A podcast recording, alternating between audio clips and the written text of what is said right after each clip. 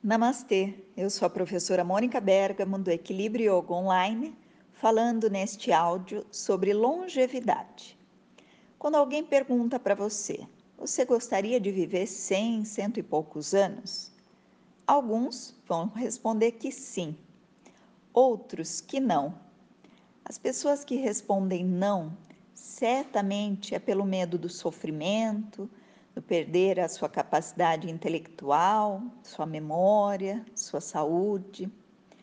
E é dessa maneira que no Ocidente a gente vem enxergando a vida, esse nascer, crescer, envelhecer e morrer. Porém, em toda a tradição do Oriente, do Yoga, da Índia, do Tibete, isso tem uma qualidade diferente.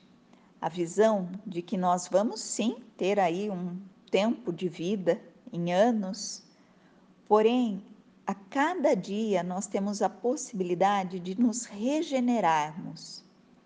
Isso de acordo com a nossa maneira de se alimentar, de acordo com o ambiente onde você vive e também o tipo de pensamentos que você tem a respeito da vida, de si mesmo e do mundo como um todo.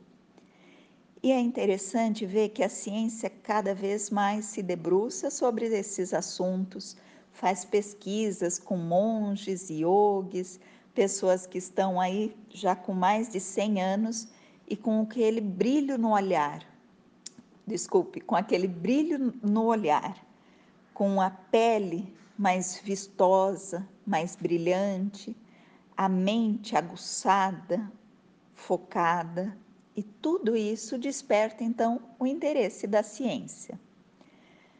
Na, na, no Ocidente, a gente tem essa visão de que é como se nós nascêssemos com um tanque de oxigênio, e que esse tanque está cheio de ar, e ao longo da vida ele vai apenas diminuindo a concentração de ar, vai se esvaindo, diminuindo.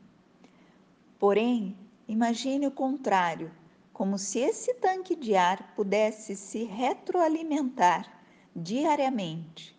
Ao invés de, ao invés de ver a vida de maneira linear, nós pudéssemos percebê-la de maneira cíclica.